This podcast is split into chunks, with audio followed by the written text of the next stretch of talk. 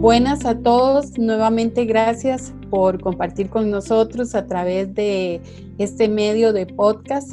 Hoy tenemos invitado al doctor Jorge Chaverri, igual que en días anteriores, él compartió con nosotros un webinar donde nos hablaba sobre los cuidados que debemos de tener en las unidades de cuidados intensivos, tanto de adultos como de niños, lo cual los invito a todos a escucharla o verla. Está en nuestra página donde pueden ustedes ver todos los webinars que hemos compartido a lo largo de este periodo.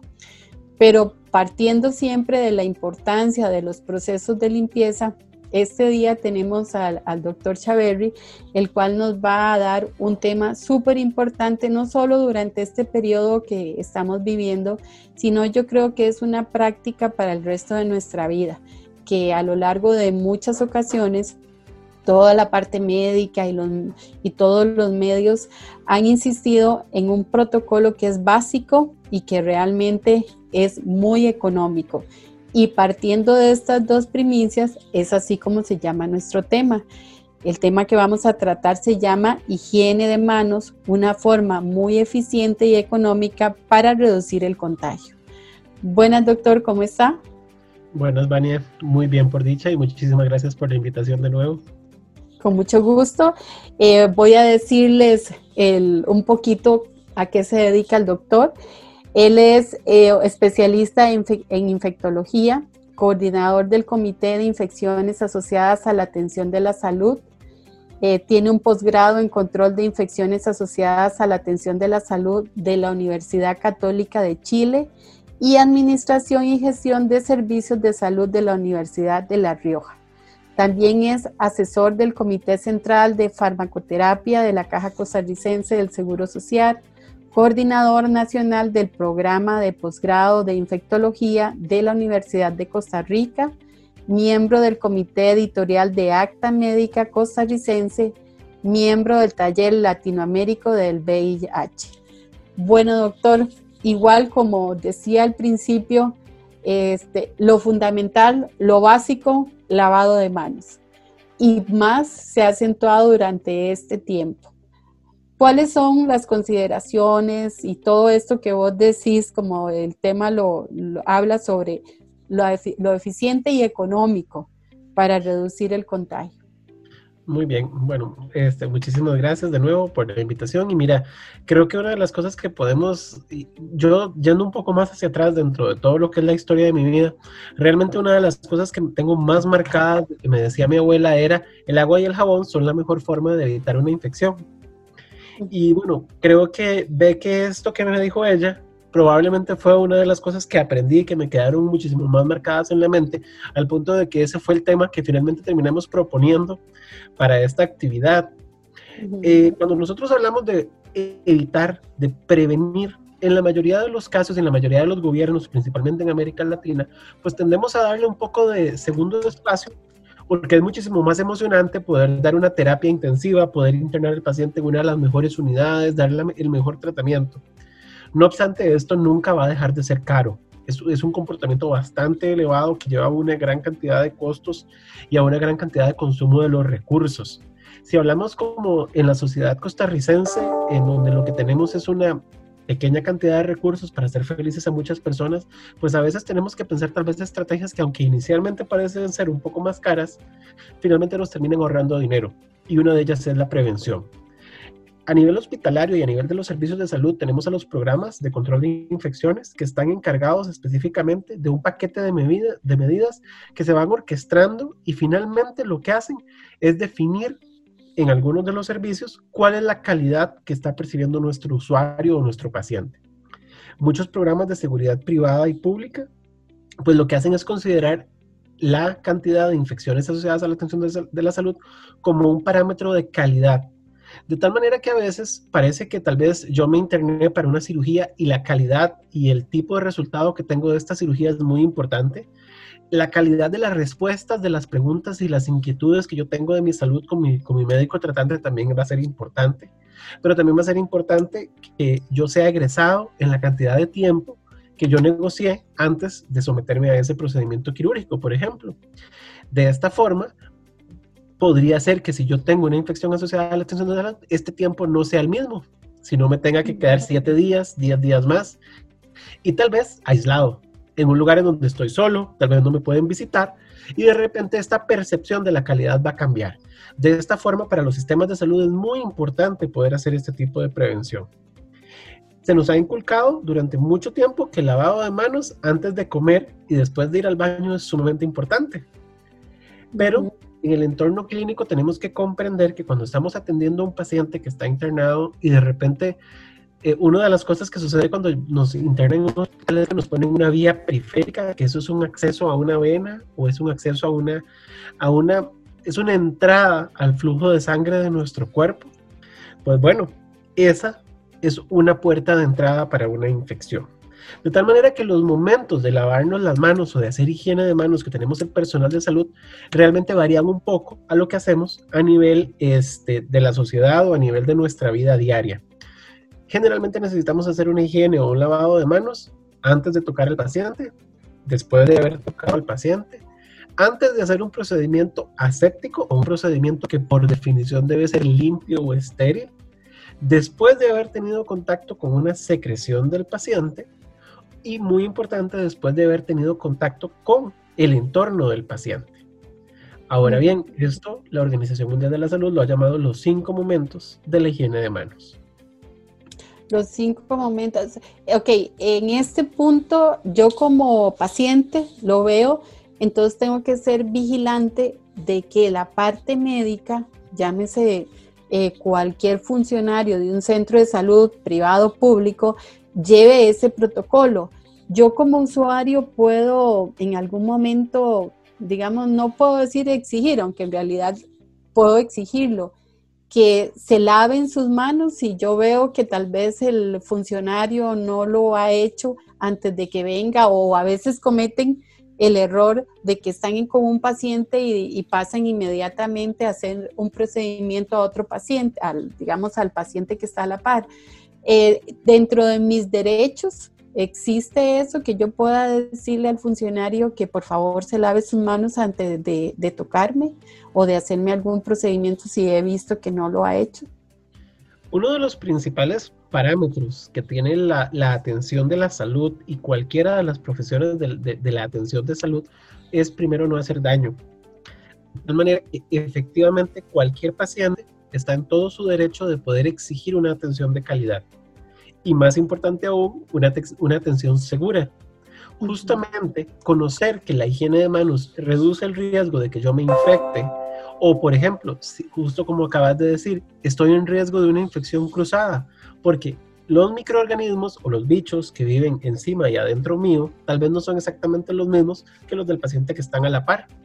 De tal forma que si este personal de salud tiene contacto con ese paciente y no hace una higiene de manos o un lavado de manos en el periodo entre tocarlo a, tocar a ese otro paciente y tocar al siguiente paciente, ahí es a donde se puede dar un mecanismo que es un transporte. La mano estaba limpia, tal vez inicialmente, entra en contacto con una superficie y ahí se carga de algunos microorganismos y funcionan como un vehículo hacia la siguiente superficie para poder transmitir a ese microorganismo. Y justamente ahí es a donde se da la infección cruzada.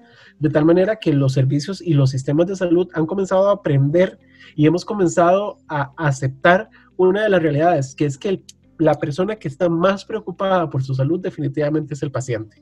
Y que todos estamos en la obligación y en la necesidad de autogestionar nuestra salud con el fin de poder obtener los mejores resultados de la atención que nos están dando.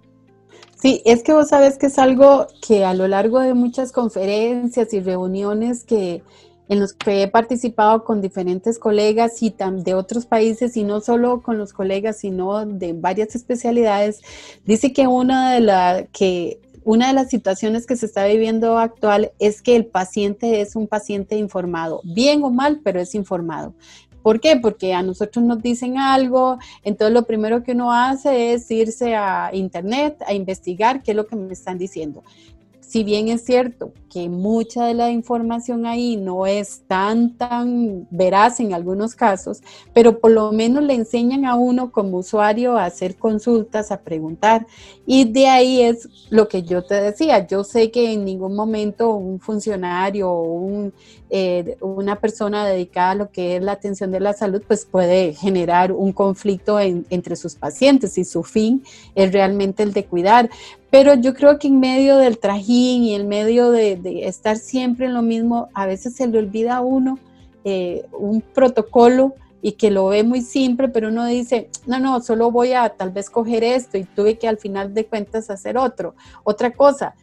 Y, entiendo, y es lo que muchas personas están viendo con esto de cuando sale un vecino contagiado de, del COVID y se ponen a golpear, a insultarlos nadie quiere enfermarse y nadie quiere dar una atención en la cual puede provocar un, digamos, un problema futuro a un paciente.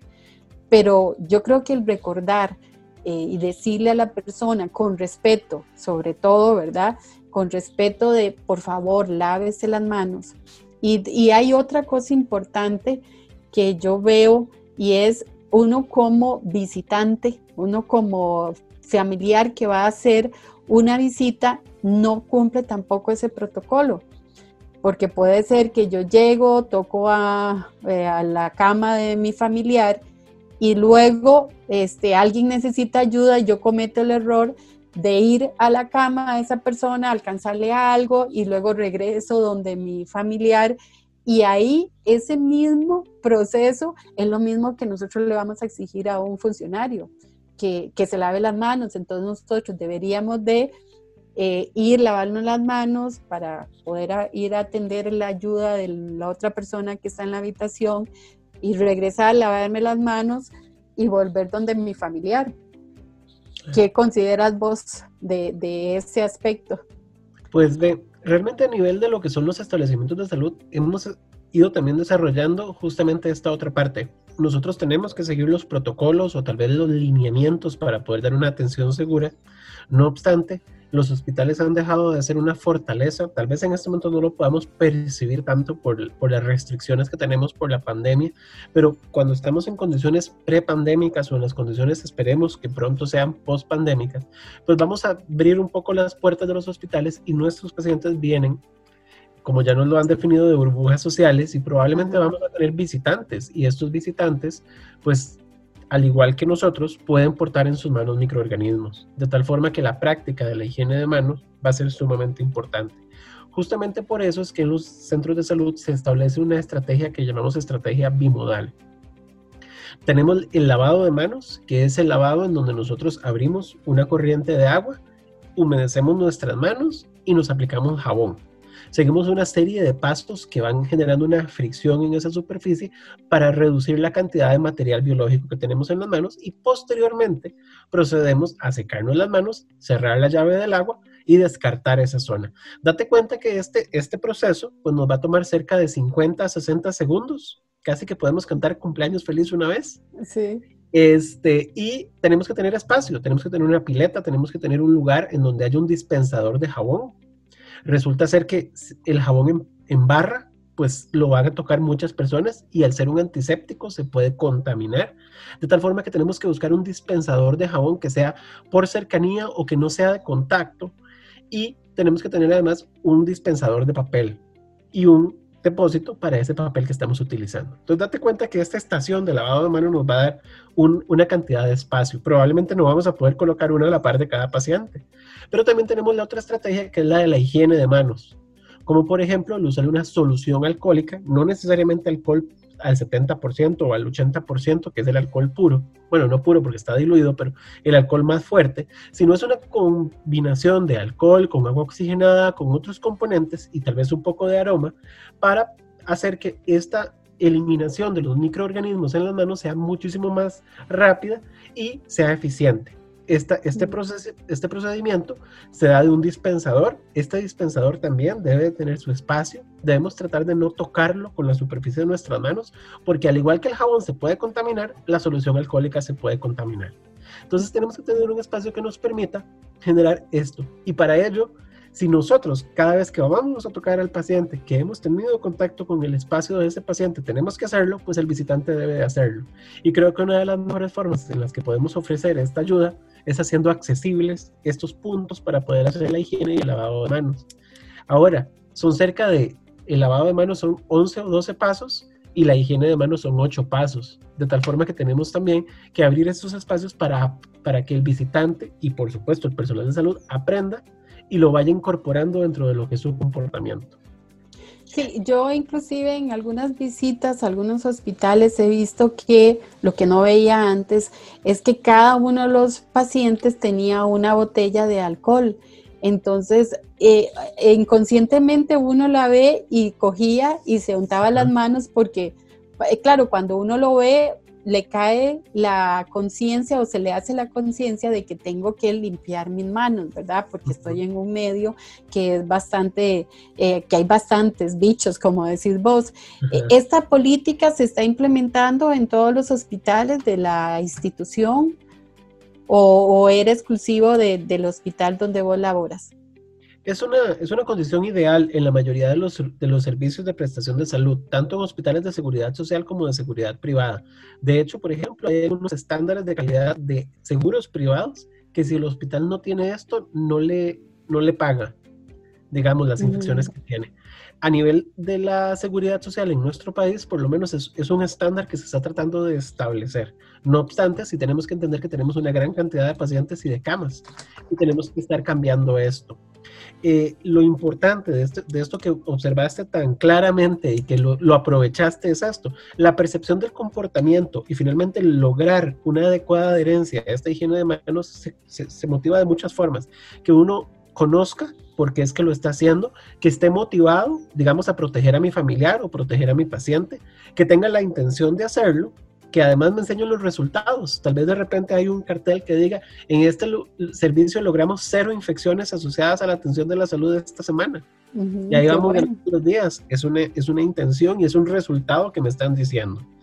La percepción del riesgo que tal vez tengan, tal vez yo sí veo en el doctor o en la enfermera un riesgo porque está con muchos pacientes, pero tal vez yo no veo el riesgo que le transfiero a mi familiar, a mi abuela o a mi tío o a mi papá que estoy llegando a visitar.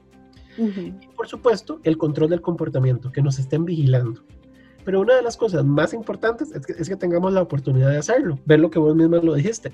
Vi la botellita y sabía que era importante y lo hice.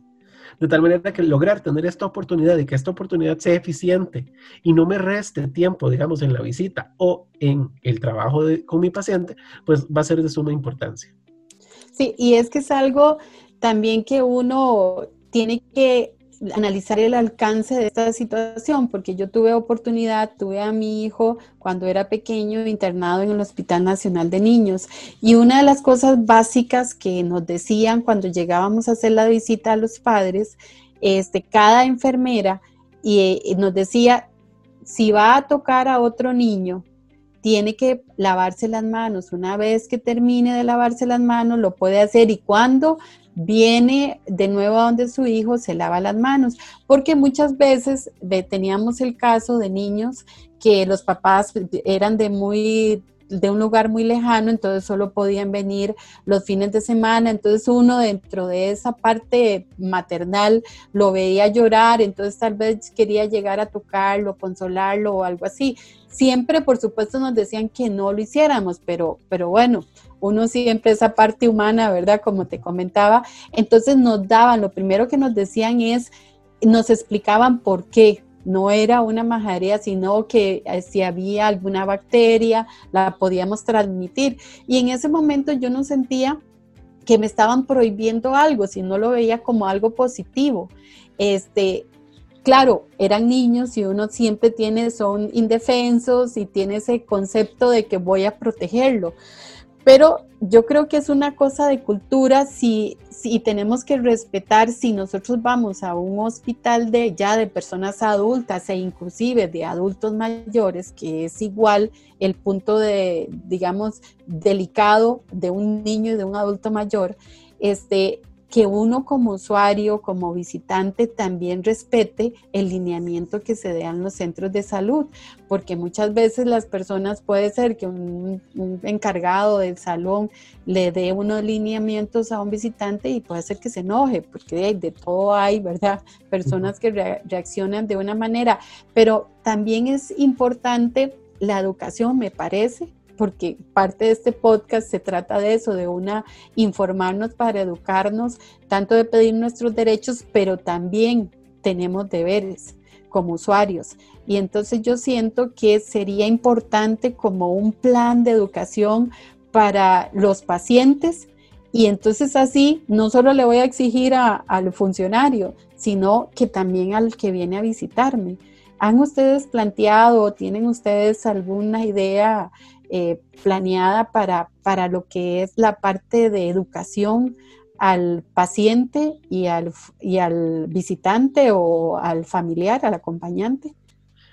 Pues mira, existen ciertos programas en diferentes áreas de hospitalización, principalmente en las áreas de pacientes que son un poco más frágiles o que tienden a tener un poco más de tendencia o más riesgo de una infección, en donde el familiar para poder acceder, digamos, al permiso de visita, se le invita a una charla de capacitación y de formación al respecto. Desafortunadamente estábamos acostumbrados a, pues que esto lo hacíamos en salones de, clase y poníamos a varias personas juntas. Con las medidas de distanciamiento físico en este momento, pues eso es un poco más complicado y creo que debemos evolucionar. En definitiva, tal vez a una llamada Zoom, tal vez a grabar un video que podamos enviarle el contacto al celular del paciente o del familiar para que podamos generar este tipo de capacitación. Pero la capacitación como tal y la, educación sí se sigue dando, nada más es que ahora no logramos hacerla para tantas personas, pero tenemos que ir adaptándonos tal vez a esta nueva normalidad. Sí, es que en realidad vos sabes que definitivamente la educación es lo que marca la diferencia. Y vos decías que un ahorro económico, más o menos tienes una noción de, del costo de las infecciones eh, a nivel de, la caja o, versus eh, cuánto se podría ahorrar, porque yo sé que una infección, como vos decías al principio, eh, yo iba por dos días o tres días de internamiento y terminé con una semana, entonces inclusive eso afecta, si uno lo ve a nivel macro, que la persona que tenía planeada, ustedes me supongo que en el hospital tienen programado, bueno, este paciente entra a tal día, sale y entonces programo otro paciente que va a ocupar esa cama. Entonces eso, la rotación cama, como, como se dice, va a disminuir porque las infecciones van aumentando y entonces este, eso puede hacer que tarde más y empiece como una bola de nieve, ¿verdad? ¿Cuánto más o menos es el costo que se tiene de producto de tal vez de esta política que muchas veces lo hablo como, como usuario de la institución, se me olvida mi responsabilidad de este protocolo de lavado de manos? Mira, eh, para el año pasado, el año 2019, el, la estancia promedio de día cama a nivel de lo que era la seguridad pública de nuestro país estaba cercana entre en los 850 y 900 dólares el día de estancia cama promedio. Si pensamos entonces, digamos 900 dólares, pues una persona que se interna por una cirugía electiva este, que requiere tres o cuatro días de internamiento para poder estabilizarlo y verificar que toda la cirugía haya salido bien, estamos hablando de, cuatro días. Entonces, este, 9 por 4, estaríamos hablando de 3.600 dólares. No obstante, si por ejemplo se infecta la herida o se desarrolla una infección, digamos, en el área donde tenemos colocada la vía para poner los medicamentos, es probable que este paciente requiera entre 7 y 10 días más de internamiento para poder recibir antimicrobianos o antibióticos. De esta forma estaríamos sumando. Si el medicamento está incluido dentro del cuadro básico de la caja, el que necesita ese paciente, pues estaríamos hablando de ese mismo costo por siete días más. Entonces, ahí estaríamos hablando de que más que duplicamos el costo de ese internamiento. Pero si de repente el paciente, por alguna característica en particular que tiene, requiere un medicamento que no está incluido en el cuadro básico de la seguridad social, pues esto podría elevar aún más el costo. En nuestro país existen medicamentos de primera, de segunda, de tercera línea. Realmente, este, a nivel de lo que es la seguridad social y la seguridad privada, tenemos acceso a una gran cantidad de antimicrobianos, pero antimicrobianos de última línea para los bichos o los microorganismos más resistentes a, los fármacos pueden oscilar en costos entre 5 mil y 6 mil dólares el día, además de lo que ya cuesta el internamiento per se. Wow, realmente estamos hablando de mucho dinero que, que, como dentro de la seguridad social nosotros no sacamos ese dinero, no nos damos cuenta la cantidad que se invierte en un día de hospitalización. Y por algo como vos decís, ¿cómo nos ahorramos si nos hacemos ese protocolo de lavado de manos? Eh, me entra una curiosidad. ¿Qué es eso que vos decías primera, segunda y tercera línea? Para no confundir, porque podemos, puede ser que confundamos primera calidad, segunda calidad y tercera calidad. Mejor aclaremos lo que es primera, segunda y tercera línea. Cuando estamos hablando de una infección, por lo general estamos pensando en un bicho o un microorganismo que está generando esta infección. Cuando estamos, nos, nos referimos a bacterias, hongos y algunos virus, en algunas ocasiones tenemos la oportunidad de dar un antibiótico o un antimicrobiano si el microorganismo no tiene una resistencia o no es muy experimentado, por decirlo de alguna manera, en estar expuesto a estos microorganismos, pues podemos utilizar antibióticos que son muy buenos, que tienen la efectividad y la eficacia y que tienen la capacidad de controlar la infección, pero que por alguna razón este, este microorganismo es sensible y solamente va a tender a matar a ese microorganismo si yo tengo si este microorganismo es más jugado o es este, está más experimentado o es más resistente, yo tengo que utilizar un microorganismo, un antibiótico más fuerte o un antibiótico que finalmente va a terminar acabando con ese microorganismo y con muchos más. Si el microorganismo ya es muy experimentado de verdad y ha logrado resistir a estos dos tipos de antibióticos previos, tengo que seguir con otra línea o con otro tipo de antimicrobiano que es muchísimo más fuerte. Entonces, sí, efectivamente, todos son buenos, todos tienen la capacidad de destruir o de acabar con este microorganismo. Lo que pasa es que de repente, tal vez yo para, para, para poder limpiar una, una superficie que tiene una mancha, digamos, de un vidrio, pues yo podría utilizar agua y jabón, podría utilizar cloro, o podría utilizar este, agua oxigenada o podría utilizar una sustancia aún muchísimo más fuerte, como por ejemplo el ácido, el ácido clorhídrico. Entonces, de repente tal vez el vidrio tenía una, un, cierto grado de, de, de, opacificidad. Si yo le paso el ácido clorhídrico, pues destruyo el vidrio y lo daño. Entonces, esto lo que nos puede llevar es a mayores efectos colaterales y eso es porque el antibiótico, la primera vez que yo lo doy, pues en general nosotros no le podemos decir al antibiótico, vaya y mata a ese bichito nada más. Pero si yo doy un antibiótico, ese antibiótico va a matar a ese bichito y a todos los demás que el paciente tiene en nuestro cuerpo. Y tenemos que recordar que de la misma forma que tenemos que lavar nuestras manos para tratar de evitar pasárselas a un paciente, pues nuestro cuerpo está cubierto de microorganismos. De hecho, estamos sanos gracias a que sobre nuestro cuerpo y adentro de nuestro cuerpo tenemos una serie de microorganismos que nos están ayudando a que nuestro metabolismo y nuestro cuerpo trabajen de una forma adecuada. De tal manera que de cierta forma son amigos. Y los antibióticos eventualmente también podrían acabar con ellos. Entonces sí, son antibióticos que cada vez van más creciendo en la actividad que tienen, pero no necesariamente en la calidad. Ahora comprendo entonces cuando uno tiene un problema y un médico le da un antibiótico y resulta que uno no se cura y entonces le dice, no, te voy a mandar otro. Entonces uno dice, ¿y por qué no me envió desde un principio este? Ahora ya comprendo que es que van ustedes por pasos para no perjudicar mi salud en otros aspectos, de otro tipo, ¿verdad? Entonces eh, ya también, ve qué increíble, ya esa parte de poder comprender este, cómo deben de irse escalando, por así decir, los niveles para ir eliminando esa bacteria o esa, digamos, ese bicho, como vos decís, eh, este, y no perjudique los otros que vienen a crear esa defensa. Entonces, realmente, y es que es algo muy importante, ¿sabes por qué? Creo que es fundamental que comprendamos este proceso, porque también a nivel de tanto de la parte privada como la pública se utiliza mucho lo que son las cirugías ambulatorias. que es, ¿verdad? Que me operan en la mañana, me dan la salida en la tarde y entonces yo ya no estoy en un medio de, un centro de salud donde tienen un control de, de, mi, digamos, de esa operación. Me dan a mí toda la inducción de cómo proceder y entonces ahí ya no pasa lo que es, digamos que el centro de salud se extiende hasta mi casa. Entonces, todo esto creo yo que es fundamental que también lo sepamos porque igual tengo que hacer un protocolo en mi casa, ¿verdad? Parecido al que hacen ahí.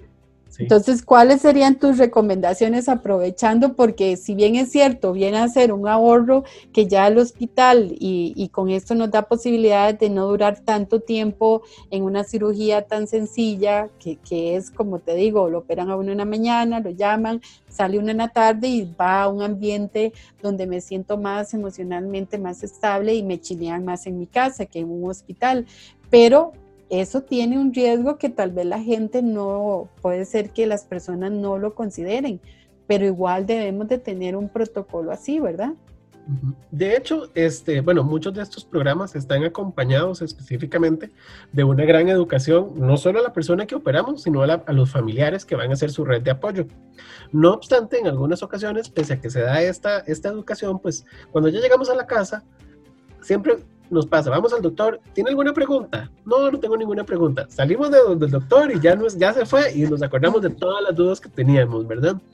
Y tal vez ya nos dijo un montón de instrucciones y ya el doctor se va y le ¿te quedó todo claro? Se va y ya te acuerdas, te empezás con las dudas. Entonces, estas son cosas que son normales. Pero de repente, cuando estamos en la casa, como me operaron y tengo una herida, tal vez me da miedo que algo le pase a esa herida. Y muy probablemente dentro de las indicaciones que me han dado, si no es una cirugía estética o si no es una cirugía que sea muy superficial, que tenga que tener un gran cuidado de lo que es la, cicatriz que está quedando, probablemente nos van a haber explicado que lo que está protegiendo a la cicatriz o el apósito, como nosotros tendemos a llamarlo, en algún momento debemos de retirarlo. ¿Para qué? Para poder hacerle un lavado. Y probablemente este lavado lo vamos a hacer con lo usual y lo que hemos estado comentando, con agua y con jabón. Es muy importante entender que cuando vamos a hacer eso, nos tenemos que lavar las manos. Por ejemplo, hemos, eh, ahora repasando un poco este tema, pues me hago la pregunta, cuando nos despertamos, nos levantamos, ¿qué es lo primero que hacemos en el día? ¿Realmente nos vamos a lavar las manos? Hemos pasado acostados, durmiendo, con las manos metidas en nuestra cobija, tal vez nos rascamos la cara, nos tocamos la nariz, nos acurrucamos que si realmente nos vamos a, y tal vez nos despertamos y no nos vamos a lavar las manos y tal vez vamos a ir a la ducha a pues a tratar de cuidar esta herida. Entonces, esta herida es muy importante poderla mantener limpia. Agua y jabón va a ser la mejor forma. Es muy poco probable que si le dejaron salir del hospital esta herida esté muy verde, por decirlo de alguna manera, o esté muy débil probablemente es un tipo de herida o de cicatriz que está adecuadamente suturada. Entonces va a tener la capacidad de usted de movilizarse, poder ingresar, hacerse el lavado y muy importante posteriormente a eso mantenerla seca. Ok. Eso va a ser importante. Luego, este, dependiendo del tipo de cirugía que sea, pues vamos a tener que reiniciar la dieta y en algunas ocasiones probablemente nos van a recomendar, esta hay que protegerla o esta debe de mantenerla expuesta o debe mantenerla libre. Entonces, por supuesto, si la tenemos que mantener libre, pues la ropa que nos tenemos que poner encima debe ser ropa limpia y debemos de estarla cambiando constantemente. Si de repente no habíamos cambiado las sábanas de la cama, pues tal vez es importante poder hacer un cambio de esto. Si tenemos mascotas, pues tratar de protegerla con el fin de que la mascota no vaya a hacer algún tipo de, arañazo o de tracción sobre esa herida y por supuesto mantener la mayor, la, mayor cantidad de, de suciedad lejos de ella. Sí, Mira, yo sé que tal vez muchos este, dicen, bueno, pero estos son procedimientos, este, digamos, para algo personal, que tiene que ver con un diseño de un hospital, que tiene que ver con, con la parte de arquitectura e ingeniería. Yo considero que es fundamental porque vos estás dando algo muy, muy importante y es necesitamos dónde lavarnos las manos y se requiere, como explicabas al principio, una estación de lavado de manos implica un lugar a donde haya una pileta, el tipo de accesorio que no sea, ya sea apertura, ojalá que, que no necesitemos tocar nada, un basurero, un dispensador de jabón, un dispensador de toallas y ya yo como arquitecta empiezo a pensar en un espacio, todo lo que conlleva eso y es un área que yo tengo que diseñar. Entonces, y también ahora con esta, mm, la normalidad nueva que vamos a tener, implica en lugares que antes ni nos imaginábamos que íbamos a tener un puesto de lavado de manos, ¿verdad? Como un ingreso a un centro de salud, como un ingreso a diferentes pisos, por ejemplo, porque puede ser que yo me lavé en el ingreso al centro de salud, pero fui a rayos X, fui a farmacia y resulta que tengo que ir a otro lugar y yo voy tocando. ¿Perdón? Subiste las, gradas y tocaste la baranda. Exacto, fui, toqué la superficie donde muchas personas fueron, tocaron. Entonces, este, ¿verdad que todo esto implica que ya ahora no sobran espacios? O sea, ya no va a decir uno, pero ¿para qué tanto este, colocar lavado de manos? Sobre todo, colocarlos, pero que seamos conscientes de usarlos porque eso es algo fundamental. Entonces, este, algunas recomendaciones, así como cierre para, eh, para los diseñadores, eh, ¿qué consideras vos que debemos de implementar que no vengan tal vez ahora o nunca se ponían en lo que era la lista de necesidades, en lo que llamamos nosotros programa funcional o lista de necesidades arquitectónicas, que por ende si se ponen ahí, nosotros las colocamos y todo el resto de diseñadores tienen que considerar. ¿Cuáles son los aspectos o qué tipo de grifería nos recomendas vos para este proceso de lavado de manos fundamental en los centros de salud? Yo creo que sí, sí es muy importante eh, y todo esto que acabas de decir, eh, realmente lo único que hace es hacerme sonreír, porque realmente comprender que la estación de lavado, de higiene de mano va a ser sumamente importante. A veces podemos ver la higiene, que es, digamos, un dispensador de solución alcohólica. Si ese espacio no es lo suficientemente adecuado para que esa, esa botella no se caiga, no, se, no se tal vez la levanto y la toco y ya la estoy contaminando. De tal manera que poder entender que ese espacio es sumamente importante para evitar una muerte para evitar que una gran inversión que está haciendo un sistema de salud público eh, en tratar de mejorar la calidad de vida de un paciente no, no se vaya en una infección, porque tal vez el paciente estaba tan, tan enfermo que ocupaba esa cirugía, se la hacemos y se infecta y no tolera esa infección. Y entonces no solamente perdemos la gran inversión, sino que estamos perdiendo al abuelo, al tío, al compañero, al familiar de alguien. Y estamos perdiendo a alguien al fin de cuentas.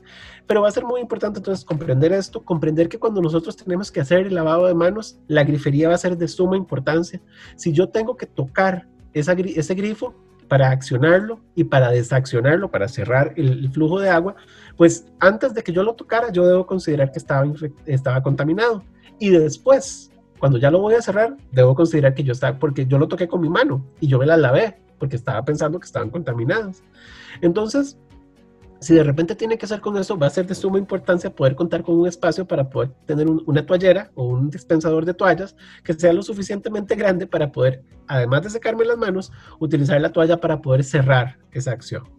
Si es posible que ese grifo tenga un cuello alto o que esté bastante separada la, caída del agua de la pared posterior de donde está el, lavatorio o la pileta, esto también va a ayudar a que yo pueda hacer un movimiento de fricción con mis manos en una forma libre y abierta, sin miedo a tener que tocar una de las superficies de ese lavatorio.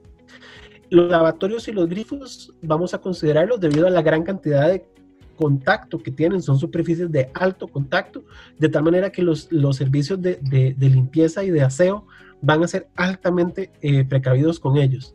y van a estarlos limpiando y desinfectando en una forma frecuente. Debido al tipo de microorganismos o a los malos de la película que tenemos nosotros en los hospitales, los bichos malos, nosotros no, no, podemos utilizar químicos usuales como los que utilizamos en los hogares o en las oficinas.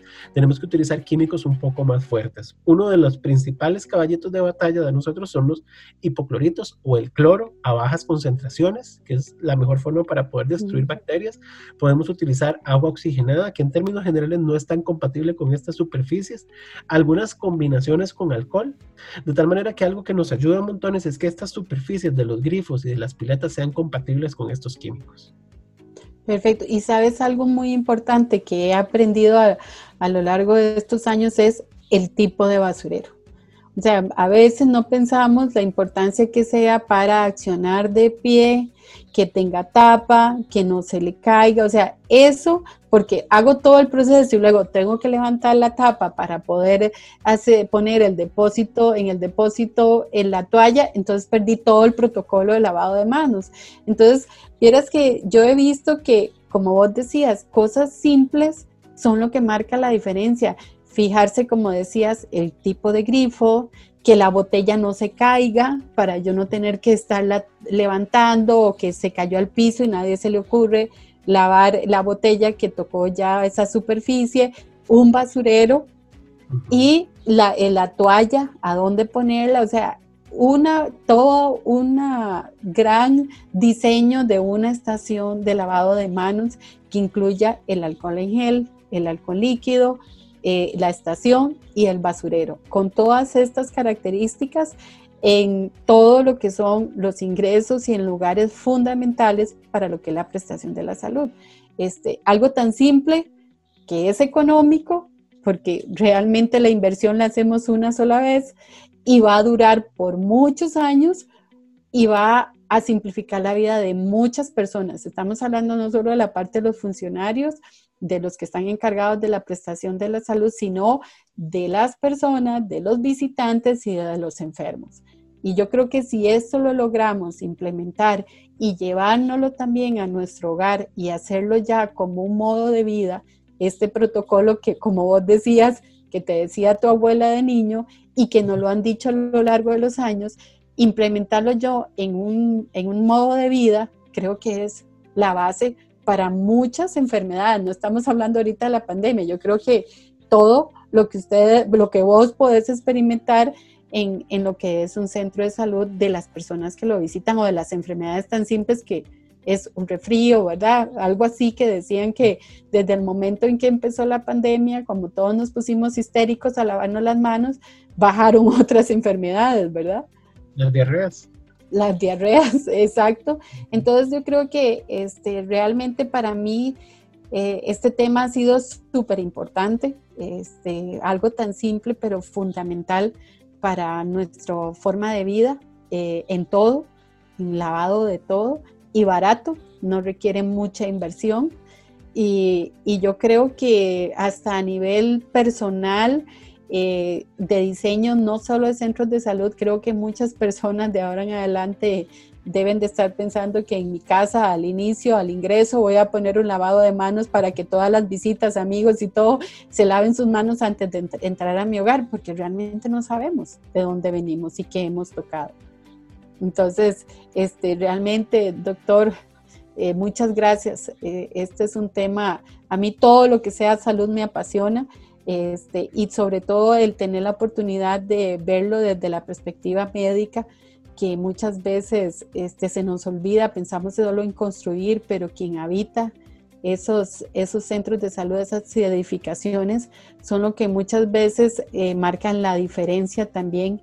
Y somos un, un, grupo de profesionales que debemos de ponernos de acuerdo para que todo lo que nosotros tal vez no tengamos ese conocimiento, que ustedes tienen nos lo transmitan y entonces poder hacer un clic, un buen trabajo en conjunto que al final de cuentas no nos olvidemos, los que construimos, los que atendemos, puede ser muchas veces que terminemos siendo pacientes. Y qué paz y tranquilidad logramos sabiendo que la labor que hicimos anteriormente es lo mejor y nosotros estamos haciendo uso de esas instalaciones o no solo nosotros, un familiar, una persona muy querida, un amigo, y estamos con seguridad que hemos cumplido las, eh, los requerimientos y los procesos que ustedes requieren.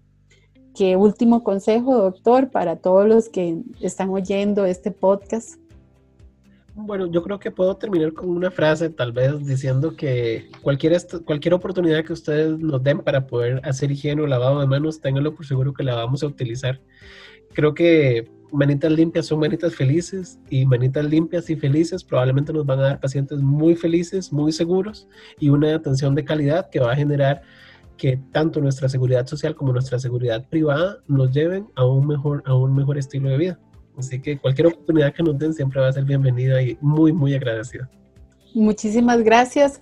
Gracias a todos los que eh, tuvieron el tiempo de poder escuchar esta gran enseñanza sobre algo tan simple como el lavado de manos. Eh, los invitamos a que visiten nuestro sitio web acoicr.com en donde pueden encontrar los boletines técnicos, nuestras conferencias virtuales, bibliotecas y mucho más. Y también pueden recibir nuestro boletín informativo escribiéndonos al correo electrónico info.acoicr.com y también por nuestro WhatsApp Business el 506 22 73 04 16. Visiten nuestro podcast por Spotify o Apple Podcast y muchas gracias nuevamente y gracias de nuevo doctor por este tiempo de compartir. Hasta luego. Buenas noches.